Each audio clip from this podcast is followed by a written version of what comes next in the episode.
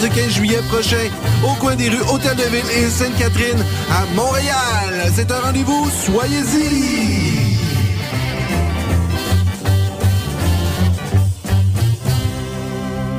Cet été, il y a une nouvelle star à Oshiaga. Mais elle n'est pas née dans un sous-sol ni dans un combat de DJ. Elle a fait ses débuts dans un garage et a conquis des millions de fans autour du monde depuis. Et même si elle fait courir les foules, elle a jamais tourné le dos à la rue. C'est la nouvelle Spark de Chevrolet. Venez la voir performer au concert Oshiaga présente Plaster le vendredi 13 juillet. Rendez-vous à sparkentreenscène.com pour les détails. Chevrolet, à Oshiaga est fier de l'être. Veux organiser un show, une soirée DJ ou même une soirée d'humour? La Coop Catacombe, c'est la place idéale pour étonner ton événement. Les Catacombes vous offrent une salle de spectacle de 325 places équipée d'un tout nouveau système de son qui garoche. Nous avons aussi une superbe terrasse de 77 places pour y tenir vos 5 à 7. La coopérative de travail Les Catacombes est située au 1635 Boulevard Saint-Laurent, à deux pas de Lucam. Pour plus d'informations, visitez la page Facebook Coop Catacombes.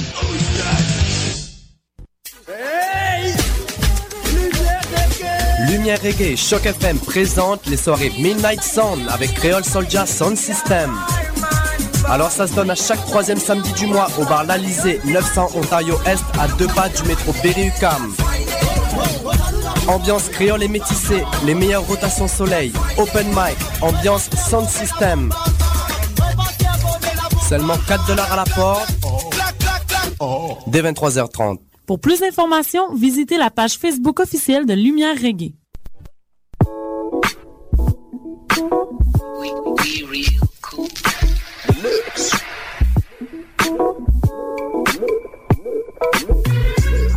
Vous écoutez Choc FM, l'alternative urbaine.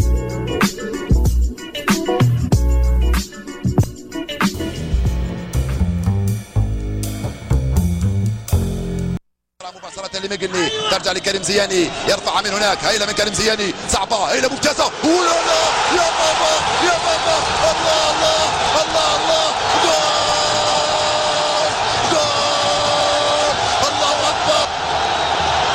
und in der Armee seines Landes seine Beförderung in den Rang eines Sergeants.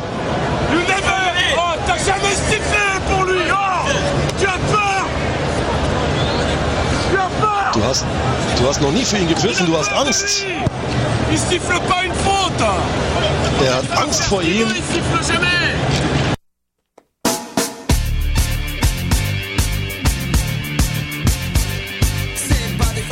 Vous vouliez un symbole Bienvenue à Soccer sans frontières, votre rendez-vous hebdomadaire footballistique sur les ondes de la radio web de Lucam, Choc FM. J'espère que vous allez tous bien et vous nous, et vous nous joignez à, dans cette émission euh, très chargée. Aujourd'hui, on parle de euh, l'impact de Montréal en recherche de public, euh, l'arrivée d'Alessandro Nastra dans la métropole euh, urbaine montréalaise. On, on, on revient sur l'Euro 2012 et sur la finale Italie-Espagne et bien sûr, et les quelques sujets intéressants comme la FIFA qui approuve la Goal Line Technology. Est-ce que ça va être une révolution des, de l'arbitrage ou pas? On verra, on verra avec ce débat. D'abord, je voulais d'abord euh, dire bonjour à Sydney. Bonjour Sydney. Salut Sofiane, comment tu vas? Super bien, il fait chaud, il fait beau. C'est le temps du football, mon gars. Exactement, exactement. En plus, on a une belle émission, un gros, un gros sommaire, et en effet, la technologie euh, vidéo qui arrive dans le foot, j'ai bien hâte de voir qu'est-ce que vont dire nos différents euh, experts sur le sujet. Exactement, c'est très intéressant. Et puis, euh, bah, on pourrait commencer peut-être à, à, parler de, de l'impact. Juste une petite nouvelle comme ça, un certain joueur qui s'appelle Alessandro Nesta, un inconnu qui, qui arrive comme ça pour qui, jouer. Qui ça? Uh, Alessandro Nesta, Nesta? Sandro, Nesta? Mm. donc assez intéressant, donc vraiment une grande nouvelle pour euh, pour l'impact de Montréal et la MLS. Euh, après Marco Di Vaio, l'attaquant de Bologne, on a Alessandro Nesta qui se joint à l'impact de Montréal et qui se et qui n'est même pas un joueur désigné. C'est un, il, il, il fera pas un salaire énorme comme un salaire à la Beckham ou à la Di Vaio. Il doit avoir des, euh, il doit avoir des sortes de, de combines salariales que la MLS euh, offre à l'Impact de Montréal pour, euh, pour, pour aider par rapport à ça. Donc, c'est très intéressant. Puis, il a une conférence de presse hier. très très très en vue où Nick DeSantis et Joe Saputo ont présenté Alessandro Nesta à la presse au à la salle de presse du stade Saputo et puis on va vous lire quelques extraits euh, du euh, de, la conférence de presse où euh, Nesta lui, Nesta lui-même déclare je suis très heureux d'être ici j'ai reçu quelques offres pour poursuivre ma carrière en Europe mais je cherchais un nouveau défi et je voulais, et je voulais jouer dans la MLS. Lors de ma visite à Montréal pour voir Marco Di Vaio disputer son premier match, les gens du club m'ont fait sentir chez moi. J'ai vraiment aimé ce que j'ai vu et j'étais convaincu de poursuivre ma carrière ici. Euh, ensuite, Nick DeSantis, directeur sportif, continue euh, pour dire pour un joueur qui a gagné la Coupe du Monde et qui a joué au plus haut niveau pendant plus de 20 ans, il a été extrêmement humble il a été très facile d'en venir à une entente avec lui. Il se sent déjà membre de cette équipe. Et, euh, pardon, ça c'était Joe et Saputo. Et enfin, Nick DeSantis qui termine en disant C'est excitant non seulement pour l'équipe, mais pour tout le club d'ajouter un joueur avec un tel parcours. Il est l'un des meilleurs défenseurs du monde. Euh, Alessandro ajoutera beaucoup de leadership par son expérience et sera un mentor exceptionnel pour nos jeunes joueurs. Sa venue aidera l'ensemble de notre organisation. Donc, euh, Alessandro Nesta, ben, son CV, on le connaît, mais on va le rappeler. Il a disputé un total de 417 matchs en Serie A, 101 matchs de Ligue des Champions de l'UEFA, 17 matchs en Coupe UEFA Europa et 17 matchs en Coupe d'Italie, euh, incluant sous, les couleurs de deux clubs, la Lazio de Rome de, 80, de 1993 à 2002 et ensuite l'AC Milan de 2002 à 2012. Euh, Nesta est considéré comme l'un des meilleurs défenseurs centraux euh, de, euh, de, de l'histoire du football, disons du, du football italien. Bah, au moins de sa génération. Ça, c'est sûr que Nesta ouais. a marqué une, une génération et euh, il était un peu l'un des, des, standards dans, la, dans la position. Donc, très gros signing de, de, de l'impact. On espère que les, euh, les, partisans, comme on les, comme on les appelle, seront euh, reconnaître euh, l'impact, j'ai un, un, mauvais jeu de mots, mais seront reconnaître en fait tout le, tout, tout, le talent de ce joueur. Il est peut-être plus difficile lorsqu'on n'est pas fin connaisseur du, du, du football de voir le talent d'un défenseur par, par, par rapport au talent d'un attaquant qui, ou d'un milieu, mais on peut vous dire que c'est du lourd. Exactement. Et puis le seul point d'interrogation serait par rapport à sa, à son histoire de blessure. Euh, Esron Nesta est, connu pour être très euh, excellent en défense, positionnement, tactique, euh, au niveau stratégie, au niveau physique, mais aussi il est capable, mais aussi il est capable aussi d'être blessé souvent. Malheureusement, il a une histoire de blessure qui, qui l'a vu rater beaucoup de matchs, euh, malheureusement. Donc c'est quelque chose qui inquiète un peu, sachant que déjà Matteo Ferrari et Nelson Rivas euh, sont déjà blessés. Donc on, espère peut-être voir les trois joueurs en même temps dans deux trois semaines, euh, car officiellement Alessandro Nesta devrait être prêt pour jouer un match d'ici deux trois semaines, le temps de, de s'acclimater à l'équipe, de reprendre un peu la forme et ensuite euh, ensuite jouer un match officiel. On va tout de suite demander à, à Julien qu'est-ce qu'il en pense? Bonjour Julien. Oh, bonjour. Salut les gars, salut, salut. Bon, écoutez, moi je trouve que c'est encore, ça fait encore partie de, de la stratégie un peu d'impact de morale qui, euh, qui veut devenir tout de suite une, une grande équipe. On se rappelle des propos de, de Monsieur Saputo euh, qui voulait gagner la MLS d'ici 5 ans. Exactement. Et, euh, je pense que bah, je pense qu'il est, il est en quelque sorte dans, enfin, dans son dans son cheminement quoi. Hein. Et euh, on sait que euh, du côté de l'Italie, il a quelques euh, quelques facilités pour avoir des joueurs et moi je dis que ça peut être que bénéfique pour d'une pour la MLS et de deux ben, pour l'impact de morale c'est c'est indéniable que avec un Nesta en défense et un Divayo en meilleur de jeu c'est plus facile.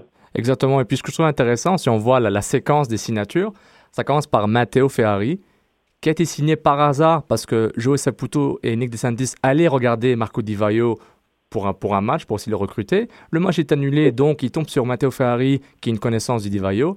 Ferrari se joint à l'équipe. Ensuite, Ferrari, qui est ami avec Bernardo Corradi, se joint à l'équipe un mois plus tard. Bernardo Corradi, qui connaît bien Marco Di Vaio, ben Marco Di Vaio se joint à l'équipe. Se, se joint à l'équipe. Et ensuite, Marco Di Vaio et le meilleur et un des meilleurs amis de la Nesta. Ils sont connus au centre de formation à Lazio. Ils ont joué, ils ont commencé leur carrière professionnelle ensemble à Lazio.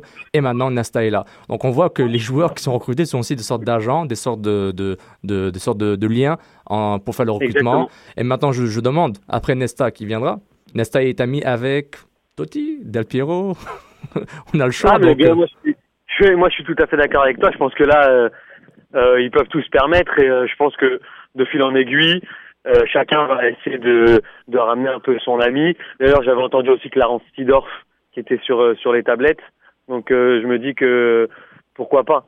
Exactement. À mon avis, ce sera pas que des Italiens et pourquoi pas euh, carrément des joueurs de cette internationale, quoi. Mais c'est clair que Sidorf était dans la mire de l'impact, mais il vient de se joindre peut-être hier ou avant-hier au Botafogo euh, du Brésil, car sa femme est brésilienne, et aussi ben, peut-être il aime bien le Brésil. Donc euh, c'est assez intéressant euh, ce qui s'est passé avec l'impact. Bon, comme j'avais dit auparavant, Nesta se blesse beaucoup. Euh, beaucoup. Il se blesse euh, régulièrement, donc on espère vraiment que qu'il pourra vraiment euh, trouver un rythme avec l'impact et éviter les blessures, car il peut, se- il peut être un joueur important. Exactement. Le, le championnat est d'un- rythme un peu moins élevé que celui de, de, de- Exact, de- oui. de la série A. Bon, le un peu est un euphémisme. Et donc, même bien que le, le joueur soit euh, bon, pas dans la force de l'âge, on- il- je pense que quand même, il est dans des conditions où il peut relativement euh, euh, durer sur, sur, sur le terrain. Oui, Exactement. Vas-y, Julien. Le seul petit bémol peut-être avec la MLS, c'est que les déplacements sont souvent assez longs. Alors est-ce que son corps euh, Oui, oui, oui. pourra gérer ça? On verra. Mais bon. En même temps, en même temps, il a, on va dire qu'il a, il a, il a tout son mot à dire. Tu, vois, genre comme le, auprès du coach, coach, je me sens mal. Ah oui. Je suis, je suis Nesta, laisse-moi un petit peu sur le banc, genre euh, Exactement, tranquille, tranquille. exactement. On, le- on le sait, genre comme quand on voit les exemples de, de Ronaldinho, par exemple, ces stars-là se, se gèrent. Non. non, mais exactement. Puis en plus, euh, on, a, on a vu la valeur du- d'une star euh, comme Marco Di Vaio. Malgré une défaite de 3-1 contre le Sporting Kansas City, euh, un match où on a vu Di Vaio vraiment euh, se démontrer comme un attaquant vraiment d'une classe internationale. Euh, il est, il est pas, nécessairement grand. Il doit faire quoi, 1m75 au maximum, euh, assez léger. Mais il a joué contre une défense euh, de Kansas City assez, assez physique, assez athlétique. Puis il a combiné avec Justin Mapp, avec Philippe Martins, avec Patrice Bernier, où il a vraiment offert une clinique de soccer gratuite à, à tous les fans euh, au stade et aussi, euh, et aussi à la télé, où il faisait des courses, des appels derrière le dos, euh, des 1-2, des une touche de balle. Euh, malheureusement, la finition n'est pas encore là, mais honnêtement, il y a du positif pour l'impact malgré la défaite. Mais à un moment, on se demande euh, comment- pendant combien de temps peut-on apprendre de la défaite? C'est bien de perdre, c'est bien de, de bien jouer malgré la défaite, mais à un moment, la pression va te gagner. Puis Jesse Marsh va recevoir cette pression-là, surtout avec Nesta qui arrive. En- comme tu avais dit, Julien, les attentes de Joey Saputo depuis le début étaient de gagner. C'est un- une personne Mm. qui gagne. L'impact est, une, est un club euh, de, de, qui connaît seulement la victoire dans ses années euh, NASL, USL. Donc, euh, sans être négatif avec Jesse Marsh, que je trouve qu'il est un bon coach, j'espère qu'il reste là longtemps, mais la pression va être sur lui assez rapidement euh, d'ici le, prochain mois. Et, puis comme tu me tends la perche, euh, je tiens, à dire que je pense que après les joueurs viendra le tour de l'entraîneur et je pense que Justin Marsh, euh, il n'est pas dans, si tu veux, dans le tableau de marche d'un Joe Saputo. Je pense que ça ne serait tardé d'avoir un Arrigo Sacchi ou peut-être pas un Carlo Ancelotti parce qu'il a, il est, il est déjà pris, mais un, un, un Marcelo Lippi. Euh, tout ça, c'est, euh, c'est des choses qui moi me surprendront pas en tout cas. Non, exactement. Puis, vraiment, et, et- et en plus, ça rejoint un autre point, c'est que maintenant, ben, tous ces joueurs qu'on a signés, euh, l'impact de Montréal est dans la carte du football mondial, entre guillemets. Leur nom revient assez Ah oui, souvent. Oui. Oui, non, c'est sûr. Et même, même, je t'ai dit, il y a des reportages en France là sur l'équipe. Il y a, enfin, je veux dire, la, la MLS fait maintenant partie des, des, des championnats internationaux.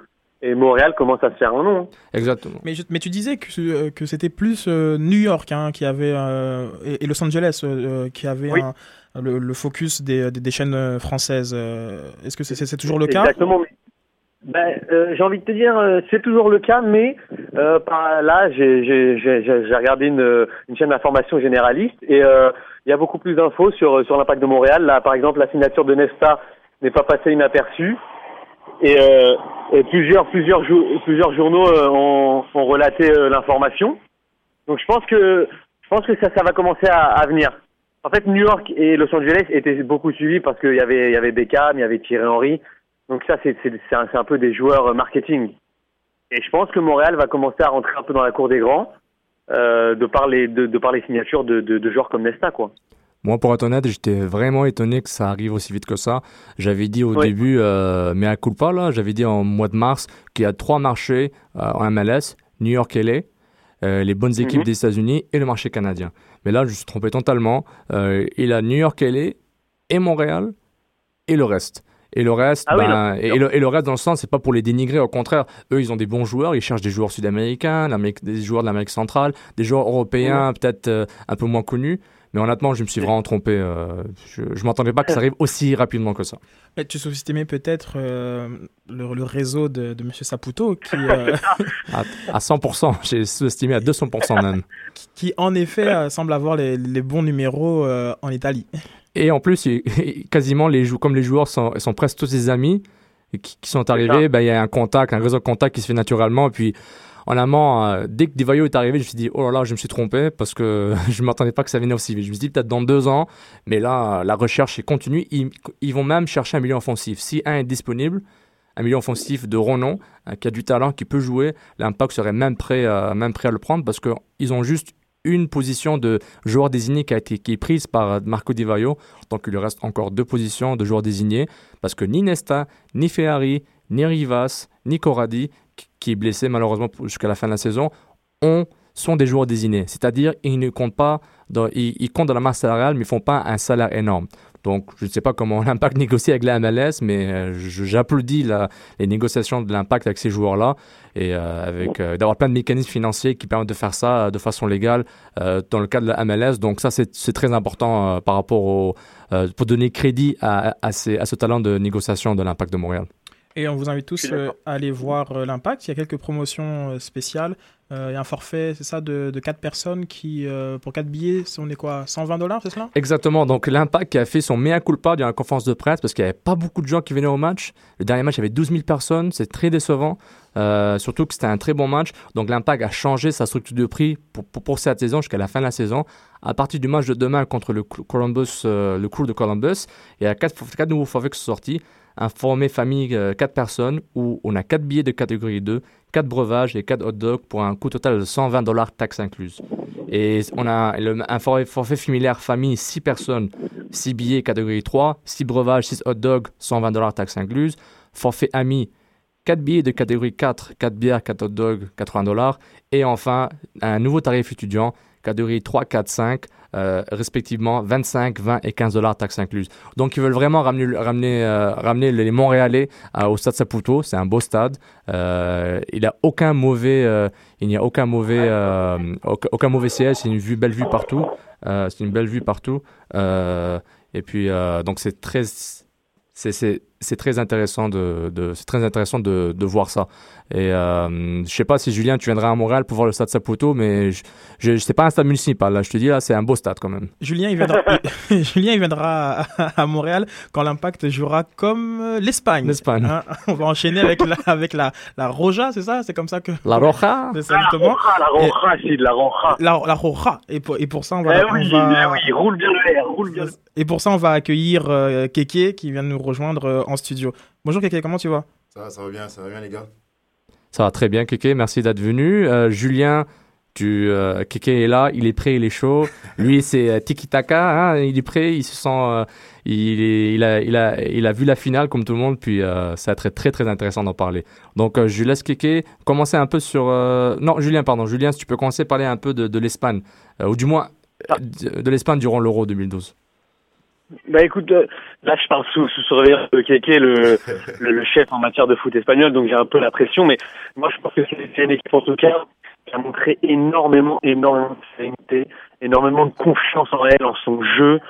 Euh, avec, euh, en fait, j'ai- vu un groupe qui vivait bien, avec euh, tous les égaux de côté, à savoir que quand même Vicente Del Bosque a fait le pari de se passer d'un attaquant de pointe en la personne de Fernando Torres.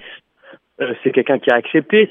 Euh, Del Bosque s'est aussi passé des services de Juan Mata, euh, qui, venait de faire une, une saison excellente avec Chelsea, couronné par un titre de champion d'Europe. Tout à fait. Et voilà, c'est en fait j'ai senti cette sérénité.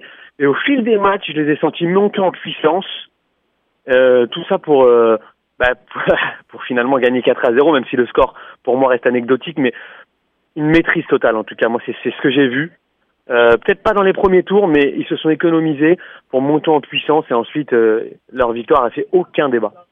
Mais ils ont connu un match difficile contre le Portugal, euh, qui, a été, euh, qui a été vraiment le plus gros défi qu'ils ont eu durant, ces- durant l'Euro 2012, disons. Bah, C'est ça. C'est clair que les gars, quand si on voit le- l'euro de l'Espagne euh, par rapport à celui de 2008, euh, 2008, en fait, ils avaient presque tous les joueurs opposition Euh, et cette année, ils ont utilisé un système un peu plus euh, euh, basé sur la conception du Barça et avec la défense du Real Madrid. Quand on a deux, les deux plus gros cylindrés en fait d'Europe, c'est, on va dire c'est plus facile en guillemets de faire la formation qu'on veut.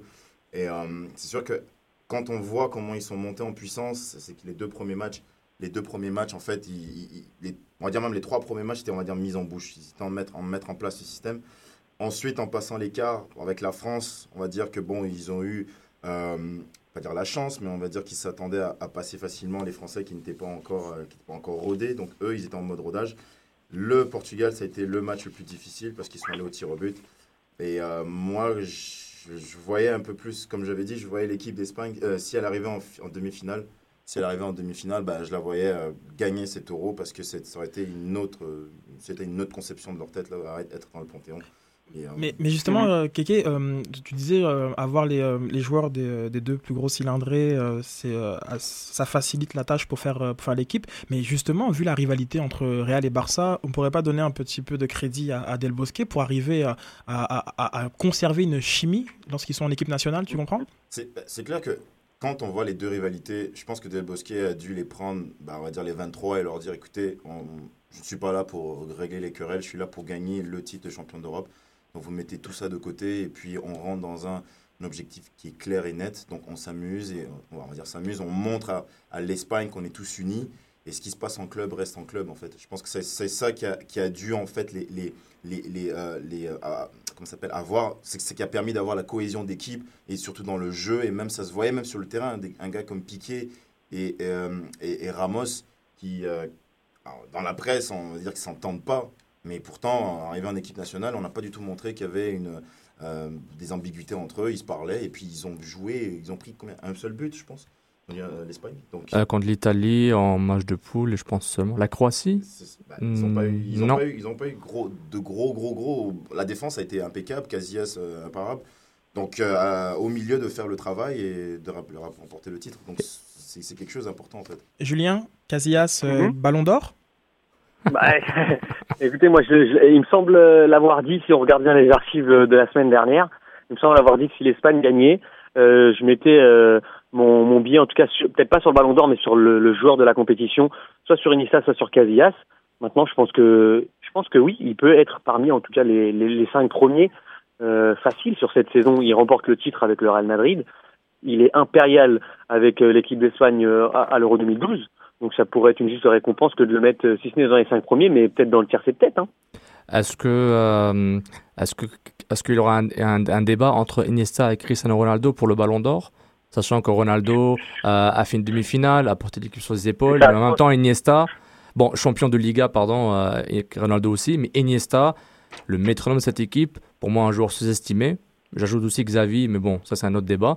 Euh, donc est-ce qu'il aura, est-ce qu'il a un grand débat entre les deux ou c'est assez, Non, assez je- direct? Honnêtement, là, je- honnêtement, Sofiane, je crois pas qu'il y, ait- qu'il y ait de débat possible parce que la, la performance que- qu'a réalisé Ronaldo, après, que ce soit un joueur qu'on aime ou qu'on n'aime pas, euh, euh, après ce qu'il fait, ce qu'il ce qu'il a fait ou ce qu'il a pu faire sur les terrains, un peu d'arrogance, etc. Mais je pense qu'on peut pas lui, lui enlever son talent et lui enlever cette performance de, de 45 buts en une saison.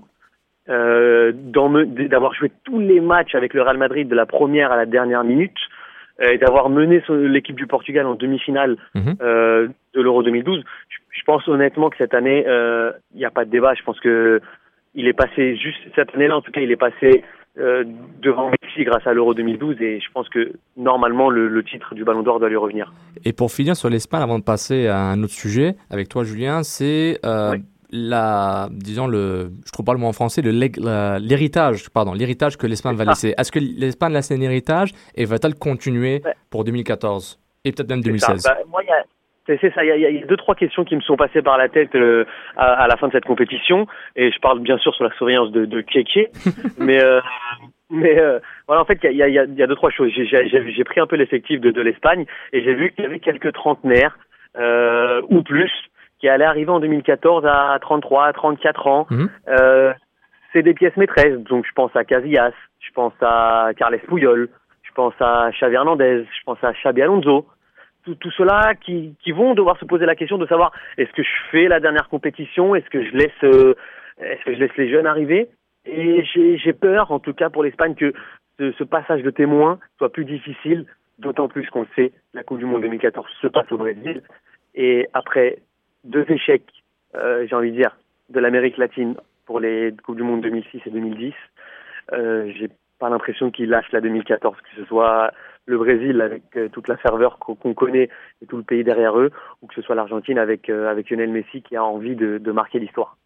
Donc tout ça, tous ces facteurs me font dire que, que l'Espagne, je pense que le règne espagnol en tout cas, va prendre fin en 2014 le temps que l'alchimie prenne avec les nouveaux, parce que euh, on sait que derrière il y a, il y a- il y a un vivier, hein. il y, a, il y a du Cuenca, il y a du Telo, il y a du, il y a du Thiago Alcantara, ça, il n'y a pas de problème. Mais par exemple sur un poste, euh, un poste clé qui est le gardien de but, Mhm. j'ai peur que pour euh, un David Degea par exemple, j'ai peur que la succession se fasse pas automatiquement et qu'il y ait un temps d'adaptation.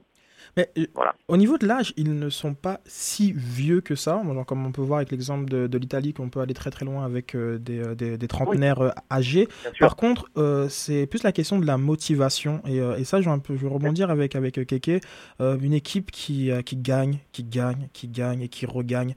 Comment elle fait pour euh, se remobiliser euh, pour une compétition?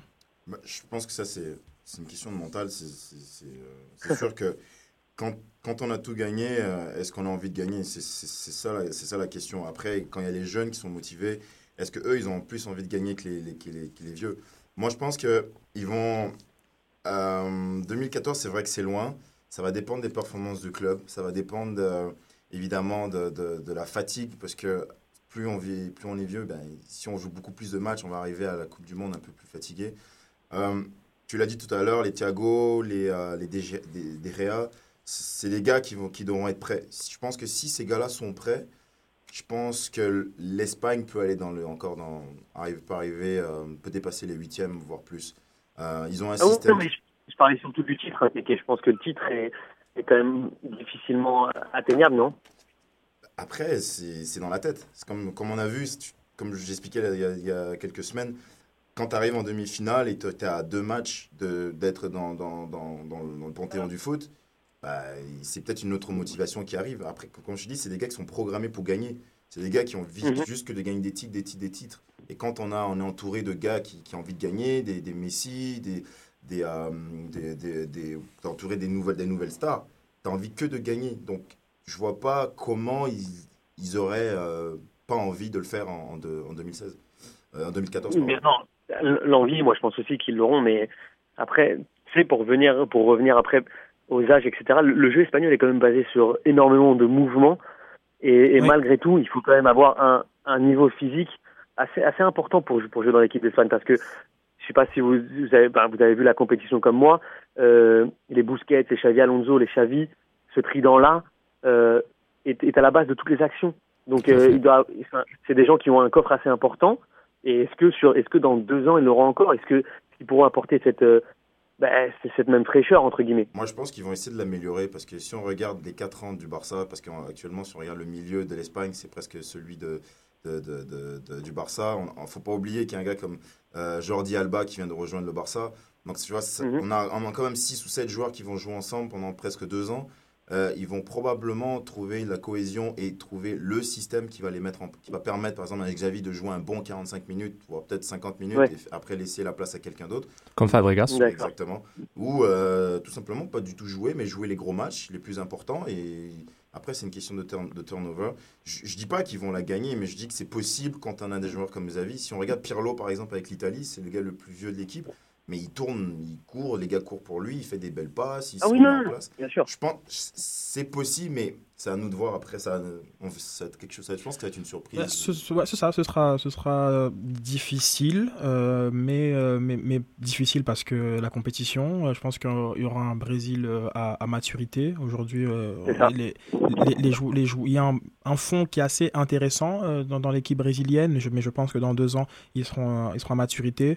Dans deux ans, euh, Messi sera au sommet de son art. Euh, Aujourd'hui, euh, on, on a du mal à croire qu'il sera meilleur, mais croyez-moi, il sera meilleur encore dans, dans deux ans.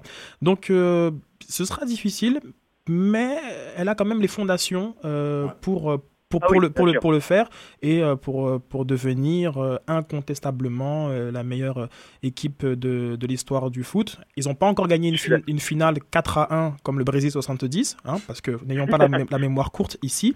Euh, mais ils sont partis pour. Ils sont partis pour.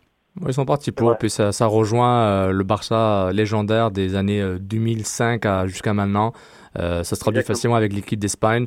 Et puis, euh, comme tu as dit, c'est la, la cohésion de l'équipe, puis la paix dans, dans, les, dans le vestiaire espagnol qui fait que, au-delà du talent, c'est aussi euh, le social, le mental et, et, et l'amitié entre, entre ces joueurs-là. On va un peu parler de faire le bilan un peu de, de l'euro. On a, on a regardé beaucoup, beaucoup les- l'Espagne, mais euh, pour le grand absent, hein, c'est- ça reste quand même euh, la Hollande. Donc j'aimerais un, sûr. un- un petit mot, euh, Kéké, pour commencer peut-être? Ah ouais, moi, c'est c'est mon, c'est mon coup de gueule, en fait, on va dire. Parce que la Hollande, je pense que ça va faire depuis, on va dire, le même l'Euro 2000, l'Euro 2000, toutes les générations des Davids. Euh, après, si on regarde l'Euro 2008 avec les Robben, euh, jusqu'à aujourd'hui, surtout pour moi, pour moi c'est, ma, ma question, c'était par rapport au rôle de Robben dans l'équipe des Pays-Bas. Parce que ce gars-là, euh, en l'espace de, depuis 2009 jusqu'à 2012, il a fait quoi, quatre finales. Il a fait la Champions League 2009-2010 contre l'Inter, qu'il perd. Euh, il a fait la finale de la Coupe du Monde contre l'Espagne, qui perd. La finale de la Champions League encore, Chelsea, qui perd. Et il n'arrive même pas à passer les poules avec l'Euro 2012. Donc, c'est un joueur qui est qu'on pourrait mettre à la, stature de Messi parce qu'il est talentueux comme lui, il joue comme quasiment comme lui, sauf que bon, il a quelques difficultés au niveau de son corps parce qu'il prend beaucoup de coups et il se blesse plus facilement. Et, moi, avec un gars comme lui, je comprends pas comment la Hollande peut pas gagner au moins un seul titre. Bon, j'ai mis la Champions League et tout ça, mais c'est un, cadre que moi je trouve que ça, pourrait être un leader de, l'équipe euh, de- des Pays-Bas. Mais depuis 2009, 2008, rien du tout. Mais, euh, mais, mais, mais par rapport aux Pays-Bas, euh, Julien, tu, je te laisse la parole juste après. Par rapport aux Pays-Bas, c'est que c'est pas, il n'y a aucune surprise par rapport à leur euh, non-capacité de gagner des titres. Depuis 1988, l'Euro, le fameux, la fameuse reprise de volée de Van Basten, Marc Van Basten contre euh, l'URSS, l'URSS, ils, ils ont, c'est une équipe que j'ai tout le temps aimée. Mais ils ont tout le temps été proches, comme on dit en anglais, close but no cigars. Et puis c'est c'est vraiment dommage. Et je trouve pas que que, que Robben devrait être vraiment ce leader de cette équipe. Au contraire, lui, c'est, c'est, je trouve qu'on met trop d'enfance sur lui. C'est un bon joueur, il, est très beau à faire ce qu'il veut, mais il est tellement individuel, il est tellement frustrant de temps en temps quand on voit dans son jeu. Je trouve qu'honnêtement, que le match du Danemark, si, du premier groupe, euh, le premier match des Pays-Bas contre le Danemark, si ce match a été une victoire, ça aurait totalement changé la compétition pour les Pays-Bas. C'était vraiment un sorte de, un sorte de, coup de barre pour eux. Ils ont, ils ils mal pris. Ça, je pense, ça, ça a dû tuer le moral et ça, en même temps tuer les plans du, du sélectionneur qui s'est dit, ben, on va pas Danemark, là, on se tape l'Allemagne et le Portugal. Euh, ils se sont dit rapidement qu'ils sont, pas qu'ils ont aucune chance, mais ils sont ils sont vraiment plantés avec le Danemark. Et je dis pas que ça suit leur, leur héritage d'être tout le temps dans le dernier carré ou proche, mais c'est quand même peut-être une, pas une fin de génération, parce qu'il y a beaucoup de jeunes quand même, mais une fin de, de cohésion. Comme, Bah, au contraire de l'Espagne qui est très, qui est très, cohé- qui, est- qui est très proche, l'Allemagne qui sont tout le temps proches l'un de l'autre, les joueurs, on voit que les Pays-Bas, qui ont tout été connus pour avoir des problèmes, que ce soit des problèmes entre joueurs blancs et noirs. On se rappelle les, les clans Davids et, que- Davids et Kluivert avec les clans des, des Bauer. Donc ça, ça revient régulièrement. Tout le monde, tout le monde me dit, ben, le vestiaire, c'est normal, ça, ça se rentre dedans, ça, ça s'engueule. Mais à un moment, il y avait beaucoup de problèmes euh, au-delà du, du sport que je trouvais que, bon, cette équipe, euh, c'est des individualités qui jouent bien ensemble quand ils le veulent. Mais à un moment, quand, quand, quand ça marche pas, ça marche pas. Puis moi, je suis pas étonné. Je suis plus déçu. Pas étonné. Qu'est-ce que t'en penses, Julien? Allô, Julien? Oui, excusez-moi. Pas écoute, moi, je, je, je vais juste réagir sur, sur tes propos parce que je suis, euh, je suis entièrement d'accord avec, euh, avec ce que tu as dit. Pour moi, la Hollande, c'est surtout, surtout, surtout euh, l'aspect hors terrain qui, euh, qui va compter dans s'ils veulent un jour gagner parce que je pense que tu l'as encore répété. Depuis trop longtemps, depuis trop longtemps, il y a, y a, y a comme un, un esprit un peu, un peu bizarre dans le vestiaire de, des Hollandais. Tu l'as rappelé, les blancs, les noirs. Là encore, euh, juste avant l'Euro 2012, on voit par exemple que Klaas-Jan Huntelaar se permet de, de critiquer son coach ouvertement en estimant qu'il ne devait pas être remplaçant. Euh, ouais, euh, Raphaël van der Vaart pareil. Donc on sent, on sent qu'il n'y a pas de cohésion et on sent que là les égaux ils n'ont pas été mis de côté et donc euh, c'est toujours le collectif qui, va payer dans, dans, dans ces moments-là. Donc je pense que vraiment le problème des Pays-Bas il se joue euh, en interne. En fait c'est eux ils doivent laver entre guillemets le- leur lave sale en, en famille. Exactement. Et, euh, et après tout ira bien parce que je pense qu'on est tous d'accord pour dire que c'est une équipe euh, qui, qui nous fait rêver à chaque fois qu'on la voit jouer, qui joue de l'avant, qui prône un jeu offensif, euh, le 4-3-3 légendaire. Donc, je, hormis un problème extra football, je, je, je vois pas d'autres d'autres problèmes. C'est pour ça que je suis, je suis totalement d'accord avec, euh, avec la vision de Sofiane. Et on a, là, a- Luis Van Gaal a été mis à la tête de l'équipe, le nouveau euh, le coach, l'ancien coach de l'Ajax, du Barça, euh, du un, Bayern. un sorte de garant du passé qui a été, qui il faisait partie de ces sélectionneurs qu'ils amènent loin mais sans gagner. Mais c'est intéressant de revenir à quelque chose qu'ils connaissent. Surtout qu'il a pratiquement euh, vu et coaché la plupart de, certains, de tous ces joueurs-là. Il les connaît tous. C'est peut-être le seul coach hollandais que les jeunes vont peut-être respecter le plus parce que euh, il a un certain charisme euh, avec l'Ajax, des, des, des clés ouvertes et tout. Donc je pense que on va voir, on va voir ce qui va se passer par rapport à la prochaine Coupe du Monde et puis on va voir pour passer les poules, c'est jamais un problème pour eux pour arriver au, au- à, la, à la qualification. Mais on va voir ce que ça va donner pour. euh, Par rapport au poules, à moins qu'ils tombent sur le Portugal, ils devraient passer parce que le Portugal c'est leur bête noire, disons. Mais ah, on peut aller, aller un peu plus loin, chercher un peu, on va dire, les, les, causes. Euh, Lorsqu'on on, on parlait du cas espagnol, moi, ce que je trouve très, euh, on va dire, très particulier, c'est qu'on dirait que toutes les, toutes les équipes euh, espagnoles, tous les clubs espagnols ont accepté que le Real et le Barça euh, étaient les deux grosses écuries, qu'il n'y avait rien à faire et qu'ils travaillaient tous pour ces équipes-là. J'ai l'impression que la, de la fédération, tous les clubs travaillent pour le Barça, travaillent pour le Real et qui se disent, après tout, on est champion d'Europe, champion du monde, euh, ils nous donnent, ils nous donnent euh, un peu plus d'argent qu'ils ne devraient pour des joueurs conformes. C'est un système dans lequel on est tous, on est tous gagnants. Exactement. Si on prend le cas, si on, on prend le cas du Pays-Bas, il y a une sorte de dilution euh, des joueurs euh, entre le championnat allemand et le championnat euh, hollandais. Euh, L'Ajax n'est plus vraiment l'Ajax. Le Bayern, bon, très bien, ils ont fait une finale, mais n'est plus vraiment le Bayern. Il y a apparemment un socle commun. Et depuis, on s'aperçoit que les, ces deux équipes n'ont plus la culture de la gagne. Euh, dans, dans cette espèce de championnat hybride entre l'Eurodivisie et euh, la Bundesliga, Oui. il n'y a rien. Il n'y a plus d'identité propre. Et euh, ces joueurs-là n'arrivent plus à, à- à se regrouper et à gagner. C'est beau l'Allemagne comme ils jouent, mais ils ne gagnent plus. La, la Hollande, c'est toujours un coast, c'est toujours talentueux, Mhm. mais ils, ils ne gagnent plus. Euh, alors que. Il- y avait, il y a quelques- si on revenait dans ces espèces de noyaux, le noyau Ajax Oui. euh, ou le noyau Milan que- qui était celui de, des, des Van Basten, des, des, des Gullit, etc., ou le, le- le noyau Bayern qui a toujours mené les grandes équipes euh, al- allemandes, peut-être qu'on aurait, on aurait autre chose, on aurait peut-être d'autres résultats. Qu'est-ce que vous pensez de ça? Bah moi je reviens à, à l'économie du football dans le sens le, le, le joueur le joueur hollandais est un joueur qui s'exporte beaucoup qui, qui va dans qui va partout qui va en Espagne en Angleterre euh, beaucoup en Allemagne évidemment euh, ça voyage. Et c'est un peu difficile de vraiment vouloir créer une cohésion à l'intérieur de la Eredivisie qui est euh, bon qui a bon c'est pas une ligue pauvre mais c'est pas une ligue qui va qui va nécessairement garder ses, ses talents. Puis en plus les talents hollandais sont vont très jeunes. Euh, Schneider il s'en va Schneider s'en va à- au Real Madrid à 21 ans 22 ans euh, Robben est parti à Chelsea euh, à Chelsea est parti à Arsenal. Exactement, donc ça, ça va assez jeune, puis c'est un peu difficile de créer une cohésion, mais en même temps, ils sont capables d'avoir une cohésion en équipe nationale au début, mais après, pour le côté mental à la fin, j'avoue que ça, flanche à ce moment-là. Donc, j'ai pas. Écoute, je, je, je suis d'accord- je comprends ton point, en- je suis d'accord, mais avec l'économie du football, depuis l'arrêt Bosman, c'est très difficile de garder ces joueurs.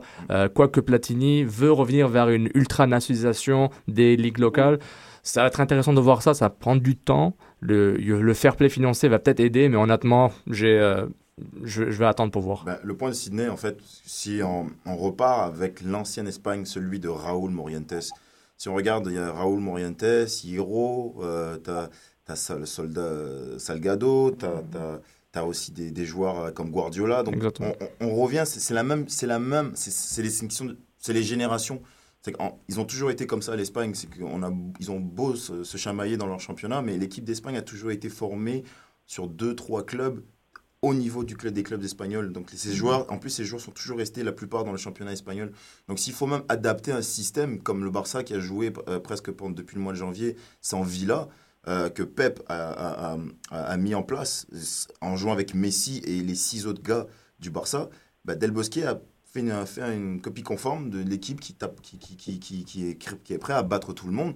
Et aujourd'hui, bah, pourquoi jouer avec un sans attaquant bah, Il y a 3-4 mois, bah, Barça jouait sans trois attaquants. Et ça marche. Et ça marche. Donc, on est surpris de dire oui, ça sert à rien de jouer un- avec un, avec un attaquant, mais si on suit la Liga, désolé, je la suis depuis, depuis, depuis, depuis très très longtemps, le Barça joue sans Villa euh, euh, et juste avec Messi en pointe et des, joueurs euh, comme Pedro à côté. Et c'est ça, on a une équipe nationale qui, genre comme je vais, te laisser finir Jules, on a une équipe nationale qui, qui, a une identité, qui s'appuie sur quelque, sur quelque chose. Je sais pas trop si c'est le, cas du Pays-Bas et l'Allemagne, je, le vois moins. Alors le meilleur exemple, ben, ce sont les cas français et anglais.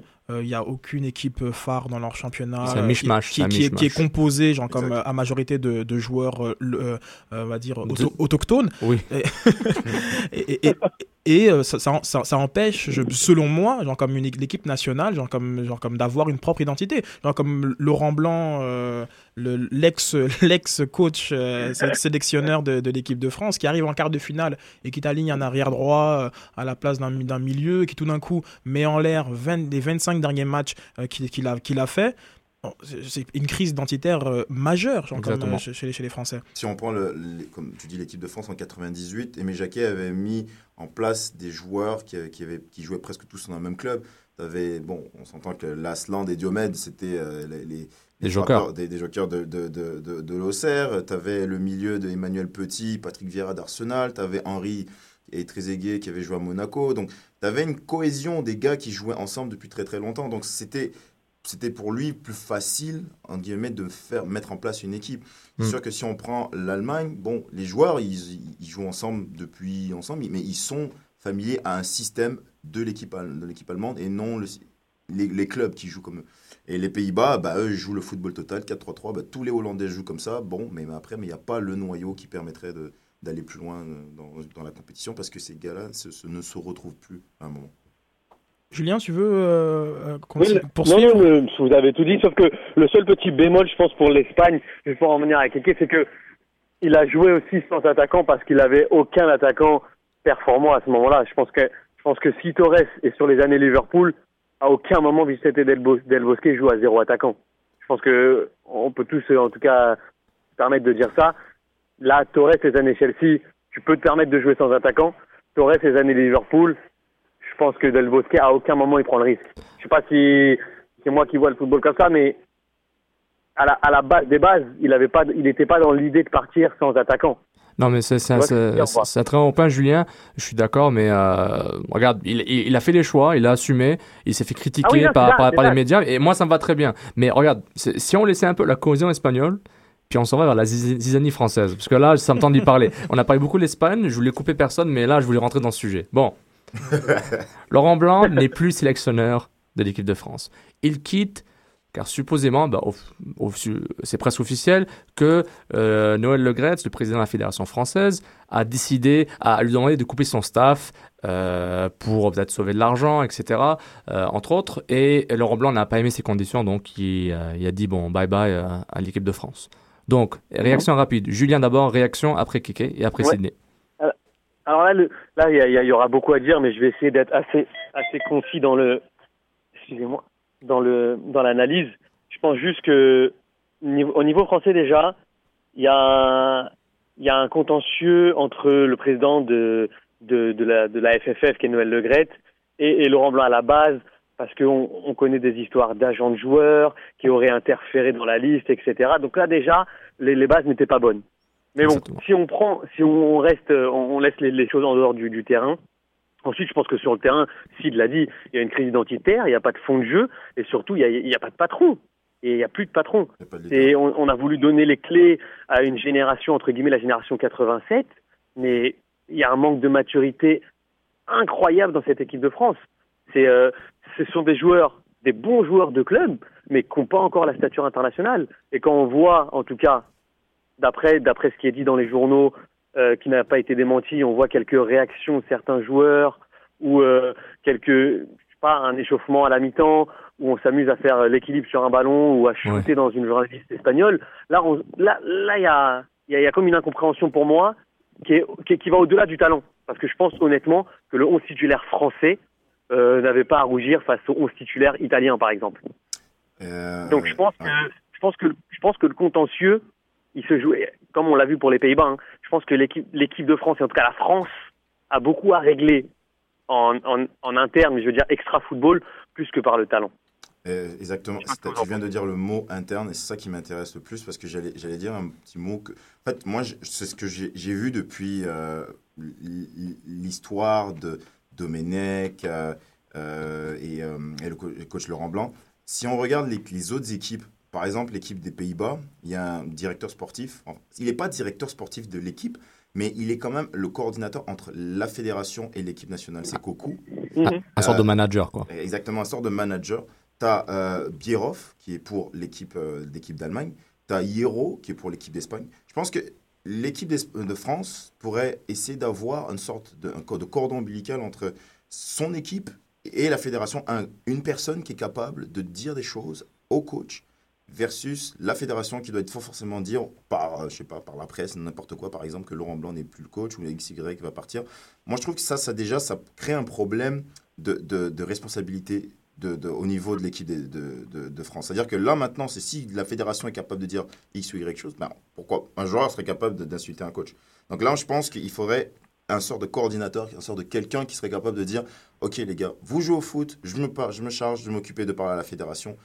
Et ça commencerait déjà là, un leader de l'équipe de, de, de- de France, avant même que ça soit le coach. Ensuite, on donnerait les, les, comment s'appelle, les, cartes blanches au coach qui serait là pour faire ce qu'il a envie de faire, avec choisir les joueurs qu'il a envie, et non euh, euh, que la fédération rentre dans des problèmes après de tout ce qu'on dit transfert et tout ça. Moi, je pense que c'est quelque chose qui devrait être important. En plus, comme tu l'as dit, après, on ajouterait évidemment les leaders, les cadres au niveau du terrain. Mais ça, c'est autre chose, ça dépend des générations des joueurs qui, qui nous restent en fait sur le championnat. Donc la, la, la, la présence euh, d'une personne avec une, on va dire, une autorité euh, euh, morale pour pouvoir euh, on va dire, canaliser euh, ses, esprits euh, au un, c'est c'est champ, c'est champ chaud. Ouais, c'est Euh, important. on, a, on, a, on a eu quelques bruits de vestiaire. Bon, alors déjà, première, première, euh, première interrogation, comment ça se fait qu'on sache ce qui se passe dans le vestiaire français? Bon, ça, on- Comme dirait Evra, on sait pas qui est la top, mais on va la trouver. ça, ça, ça, ça- ça, c'est le, ça, c'est le premier point.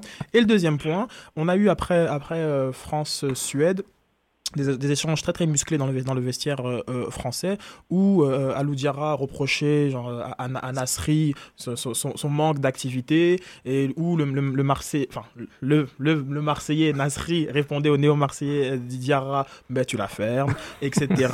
et, et durant, cette, durant cette embrouille, Laurent Blanc qui voit que Atem Ben Arfa il est au téléphone en train d'envoyer des textos et qui demande à. Atem mais genre comme appelle ta famille pendant pendant pendant que tu y es Atem qui lui répond eh moi c'est pas ma faute genre, Genre, moi si on m'a appelé pour si on m'a appelé et qu'on fait pas jouer c'est pas la peine je peux rentrer chez moi euh, etc etc et tout d'un coup qui dit de toute façon Nasri c'est un mytho il est pas blessé etc c'est- etc C'est une pièce de théâtre, là, C'est une pièce de théâtre que tu nous relates ou c'est des Ah, c'est c'est- ça qui s'est passé réellement? Et c'est ça qui s'est passé C'est la réellement. télé-réalité, ça. exact. et, et- et on a vraiment, on, on se demande, mais est-ce que c'est est -ce c'est c'est une cour de récré? Euh, Qu'est-ce que c'est genre comme qu'est- Qu'est-ce que c'est genre en ce moment, en ce moment l- l'équipe de France? Est-ce qu'on on doit encore repartir au péché origine- originel de, de Kishna ou bien aujourd'hui on peut tout simplement analyser cette génération, la génération 87, et se demander si elle était prête effectivement à euh, l'idée euh, l'équipe de l'équipe de France vers, euh, vers vers des succès? Sofiane Moi, moi déjà, je, je veux déjà que j'en ai marre de, de ces des propos que je lis. Génération 87, génération 98, génération. Non, non, il n'y a pas de génération. C'est t'es bon, t'es pas bon. Et tu mets un, tu mets un, un sorte de code moral, le code d'éthique. Je trouve bon, c'est triste de dire ça, mais à un moment, il faut que les, ces, ces, gens soient éduqués. Pas, pas éduqués à l'école, mais éduqués de façon sociale à- en- dans la société. Donc, si par exemple Ben Arfa, Ben Arfa, tu joues bien avec Newcastle, t'as fait une saison incroyable, ok, t'as un, t'as un mauvais comportement, non merci, je, te mets de côté. Tu vois, il y a beaucoup de sélections nationales qui ont, qui ont pas sélectionné des joueurs ou les mis, ou les ont mis dans des conditions optimales parce que, pas, pas nécessairement pour le comportement, mais par exemple, genre, il a un joueur meilleur que toi. Roberto Mancini, en sé- sélection- euh, en entraîneur Man City, était un 9,5 incroyable. Mais pas de bol, il avait un gars qui s'appelait Roberto Baggio, puis Mancini n'a jamais, euh, n'a jamais explosé en sélection italienne. Et ça, c'est, on parle même pas de comportement. Mais là, on revient en comportement, les jeunes, les wesh wesh génération, les écouteurs, tout ça. Mais ça, c'est tellement débile, c'est pas que c'est débile, c'est décevant. Et puis, euh, je trouve ça vraiment dommage de, de, de revenir sur ça. Pour nos auditeurs, on va juste donner un, un élément de contexte. On les appelle la génération 87, notamment parce qu'ils ont gagné le championnat d'Europe des moins de 18 18 ans en 2004. Donc euh, les Ben Arfa, les, euh, Les les Nasri. Donc notamment pour ça que cette génération a été labellisée et depuis 2004 identifiée comme le futur de, de l'é- de l'équipe de France. Aujourd'hui c'est le présent, mais c'est un peu, un peu pour ça. Exactement, c'est une génération d'or comme beaucoup de sections auraient aimé avoir, qui est devenue une génération de cuivre, et, et ça recommence, ça recommence. Julien, tu voulais ajouter? Oui, non, je voulais, je voulais ajouter, euh, là c'est plus sur l'aspect sportif. Je pense que, tu vas pas aimer ce mot-là, mais je pense que la génération 98 avait, euh, avait au sein de son 11 de départ des joueurs comme Deschamps, comme Zidane, mais c'est, c'est- enfin, ils avaient non seulement du talent, mais ils étaient également reconnus dans leur club. Ils avaient une stature, ils avaient un statut. Comment? Ils avaient, ils avaient un statut. Exactement. Là, par exemple, quand on voit, quand on voit que j'ai rien contre Nasri, excellent joueur, mais sa place, elle n'est pas automatique au sein de l'équipe de Manchester City. Euh, quand on voit euh, qui encore Ben Arfa, idem. Euh, Menez un petit peu plus, mais encore une fois, il est, il est qu'au Paris, Saint-Germain. Donc j'ai envie de dire qu'il y a, il y a- ils n'ont pas de, de, de statut dans leur équipe de club. Et si on voit bien le comportement d'un Nasri à Manchester City, Mhm. il n'est pas du tout le même qu'en équipe de France. J'ai l'impression qu'en équipe de France, on, on leur a donné les clés Exactement. trop rapidement. Et après, après avoir enchaîné deux, trois victoires assez significatives contre l'Angleterre, le Brésil ou l'Allemagne, Mhm. on s'est dit, OK, match amical. on est arrivé. Champion des matchs amicaux. Champion des matchs amicaux. Voilà, on est, on est arrivé, euh, on a une nouvelle génération, Nasri c'est le nouveau Zizou, etc. La, la presse s'est enflammée, Comme à la française, quoi. Et, euh, et on voit que, euh, bah, dernier match de l'Euro, on perd piteusement contre la Suède, aucune réaction, et on repart dans des querelles euh, d'ego surdimensionnés. Donc, euh, moi, honnêtement, j'étais pas pour non plus la charte éthi- éthique, parce que je pense que à un certain âge ou à un certain niveau, bah, de soi-même, on peut se dire, ok, là, je suis pas. Mais je pense que on doit, on doit revenir à des, à des fondamentaux et qui sont que voilà, en club t'es bon, mais si t'as pas l'esprit, tu peux pas venir. Exactement. Paulo Bento au Portugal, il s'est quand même séparé de Ricardo Carvalho et de Bossingua. Euh, je peux vous dire que c'est quand même un choix, c'est un choix d'homme. Il a été critiqué au début. Et à la fin, quand on voit le résultat, toute la presse portugaise est unanime pour dire que Paulo Bento, c'est un bon coach. Exactement. Donc il y a un moment donné où le coach doit, doit poser des actes forts. On a cru que Laurent Blanc l'avait fait quand il a fait, un- il a fait mine de non sélectionner, vous savez, les, les 23 joueurs de Nashna pour le premier match amical. On s'est dit, OK, on est dans le oui. bon chemin. Et euh, tout de suite après, il nous refait une liste avec, euh, avec Monsieur Patrice Evra. J'ai rien contre lui, mais bon, il avait déjà fait euh, des siennes. Enfin, voilà. On- donc on est revenu, si vous voulez, au point de départ. Donc je pense que là, le nouveau, en tout cas celui qui voudra prendre la lourde tâche de reprendre cette équipe de France, il va falloir qu'il repasse, euh, bah, je dirais, aux fondamentaux et qu'il reparte de zéro. Mais il faut surtout que des, des actes et des, et des conséquences. Euh, la charte, tu en as parlé, une charte bon, qui leur disait de ne de, de pas mettre des écouteurs euh, lorsqu'ils lorsqu'ils lorsqu'ils sortaient du car, euh, d'aller d'aller dire bonjour aux supporters, bon, bah, bon, des choses bon, parfois, tout à fait, je vais dire, normales, on va dire, attendues de la part d'un joueur de foot profe- professionnel, mais n'a même pas, n'a même pas a été, été suivi. Je, je pense que moins d'un an plus tard, on les voyait avec, euh, avec leur gros casque euh, euh, Beat the Dre, et on les, on, les, on, les, on les voyait faire des petits mouvements de la main à des supporters qui avaient attendu deux heures sur le tarmac juste pour qu'on leur, juste pour qu'on leur donne un peu d'a- d'attention et, et sans aucune conséquence. Donc euh, encore une fois, euh, au début, à sa prise de position, Laurent Blanc ne sélectionne pas des joueurs, mais j'ai envie de dire, bah, c'était une consigne de la Fédé, il n'a rien fait d'extraordinaire à, part, à, à appliquer cette consigne. Dès, que- dès que ça a, été- ça a été levé, tout de suite, euh, il, euh, les, il les a repris. Un, un Patrice Evra qui, depuis toute sa carrière, est fort quand il a, il a le maillot rouge, moins intéressant quand il a, le ma- quand il a- il a le maillot bleu. Je, je- je- Ribéry qui, bon, lui a quand même, à dire, tiré son épingle du jeu, on peut dire enfin, parce que Mais trop tard. Enfin, parce que ça fait trois, trois ans qu'il carbure au, Bayern, mais qui n'a pas montré grand-chose en, en- en équipe de France. Euh, après tout, peut-être que oui, genre comme des choix plus, euh, plus radicaux, des actes, des gestes plus radicaux auraient, auraient peut-être dû, dû être posés après, la- après, la- après l'Afrique du Sud. En effet. Et, et surtout, la question qu'on se pose maintenant, c'est c'est c'est qui pour reprendre ce poste? Parce que j'ai envie de dire que les, les candidats ne se bousculent pas au portillon. Euh, là, Deschamps a, a gentiment euh, refusé l'offre et j'ai envie de dire que le Gret, il est un peu dans une impasse parce que personne n'a envie de, de reprendre ce fardeau. J'ai- C'est c'est- c'est une mission euh, très très très très très complexe hein, qui, euh, qui, qui qui va venir pour le nouveau sélectionneur. hein. Oui, en plus, euh, Laurent Blanc était quand même un, un- un chouchou des, des journalistes. Je, selon moi, il l'a eu facile, euh, alors que bon, l'équipe de France n'a- pas montré grand-chose. Moi, je pense que lorsque lorsqu'on reprend une équipe, euh, ça fait deux ans, et qu'on n'est pas capable de, de dessiner un 11 euh, à la veille de l'Euro, je pense que si on faisait un sondage autour de nous, on aurait tous eu des 11 euh, différents, mais radicalement différents. Je parle pas, je parle pas de, de un ou deux joueurs près. Euh, on Ah parle oui, non, on radicalement. radicalement différents. Donc, et encore une fois, Laurent Blanc qui laisse une équipe dans le désordre. On, sait, total. on, on sait comment Bordeaux euh, avait fini. Bordeaux d'ailleurs ne s'est jamais relevé de ce, de ce Exactement. départ anticipé de, de- de Laurent Blanc. Donc, est-ce que c'était l'homme de la situation à la base? Beaucoup euh, parlaient de Deschamps il y a deux ans, Euh, une personne qui avait, qui avait gagné, une personne qui avait déjà pris des groupes, ils avaient amené loin, que ce soit à à la Juve quand il a pris l'équipe euh, en Division 2, que ce soit à Monaco qu'il avait amené en, en- en finale. Des champions. là, c'est exactement, avec, avec des champions. Donc peut-être que dès, le- dès le départ, il y avait le- un, un mauvais choix, hein, genre comme euh, un, un mauvais, un mauvais euh, casting. Alors, et maintenant, oui, maintenant qui? Maintenant qui? Mais là, ça revient à un moment, à un moment le sélectionneur qui voudra, l'entraîneur qui voudra être sélectionneur, euh, peut-être il aura une plus, plus grande compétition pour après 2014, que l'Euro 2016 est en France, donc qualification directe. Donc il aura ce débat est-ce que je veux risquer de prendre les sélections maintenant et ne pas être présent en 2016 pour, euh, pour X- qui- qui- qui- que le sélectionneur ne soit plus là si les résultats sont pas bons en 2014 Parce que la France doit se qualifier contre l'Espagne qui est dans son groupe pour aller en- en- au Brésil. Donc c'est assez difficile. Donc il y a tout ce côté risque que Didier Deschamps a dû penser et d'autres. On parle même de Paul Le Guen.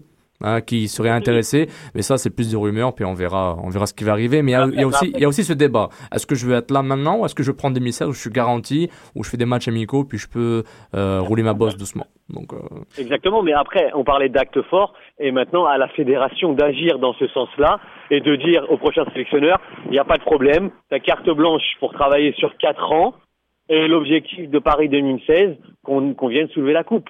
Euh, on, appelle, on, dire, on- appelle ça un pro. a- ils viennent des deux côtés, c'est ça le, Ma- le problème. Malheureusement- très très frileuse. Malheureusement, ce, que, dont, ce dont on parle, qui est très vrai, malheureusement, euh, pour l'équipe de France qui ne réalise pas ça, ça s'appelle un projet de jeu. Ça s'appelle un projet, une stratégie d'une fédération. Si on en parle maintenant, il n'y en a pas. Moi, j'ai peur pour cette, pour cette fédération. Exactement. Et puis, c'est, pour moi, c'est naturel. Même l'équipe d'Algérie qui a eu des problèmes pendant 10 ans est capable d'avoir une cohésion à- après tant d'années de, de- de difficultés. Donc, à un moment, euh, avec les ressources que tu as, tu n'es Le projet de jeu algé- algérien, il s'appelle euh, les binationaux. Exactement.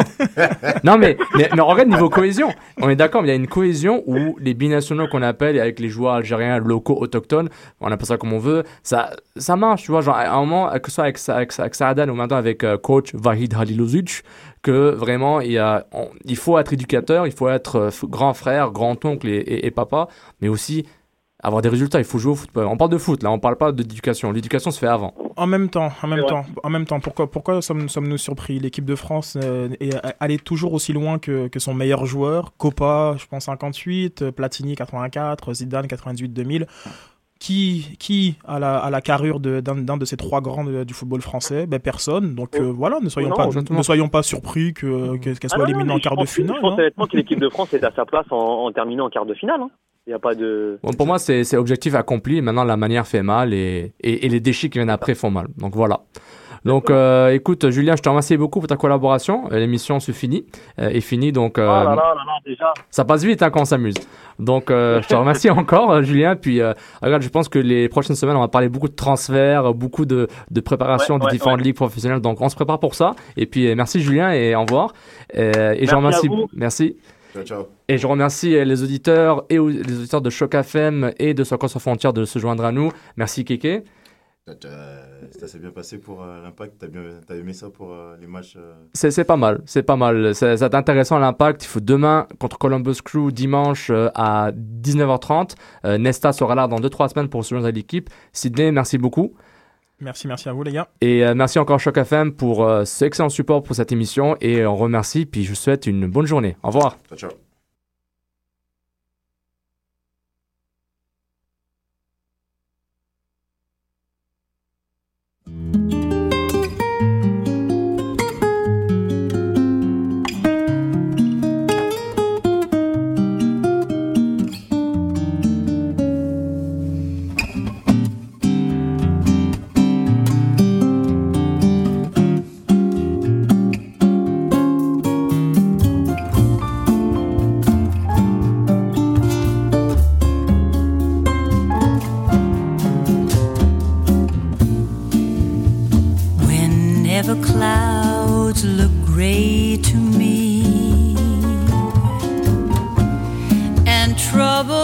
To brew.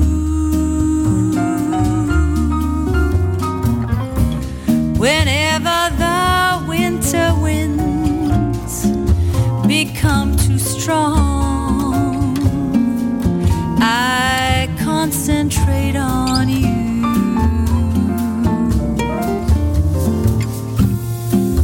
When fortune cries,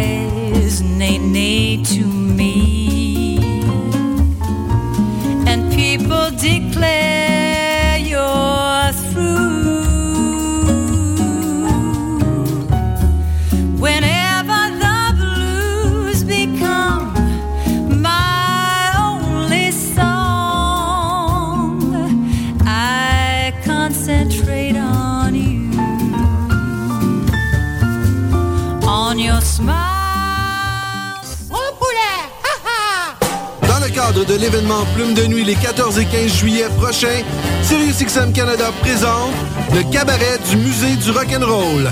En concert le 14 juillet, Lee's and the Hot Kitchen, Mega Jag, une formation avec Arthur Cossette des Jaguars et Ralph Angelillo des Megaton. Bloodshot Bill, Buddy McNeil and the Magic Mirrors, Sonny Dubal, Bad Uncle, les Delaware Chucks et pour terminer cette soirée, mon oncle Serge. Et le 15 juillet, on vous convie pour un après-midi de danse drette sur la rue Sainte-Catherine avec Is and the Three Alley Cats, les Hillbilly Rockets ainsi que les Indésirables. Le tout gratuitement pour tous, 14 et 15 juillet prochain, au coin des rues Hôtel de Ville et Sainte-Catherine à Montréal. C'est un rendez-vous, soyez-y!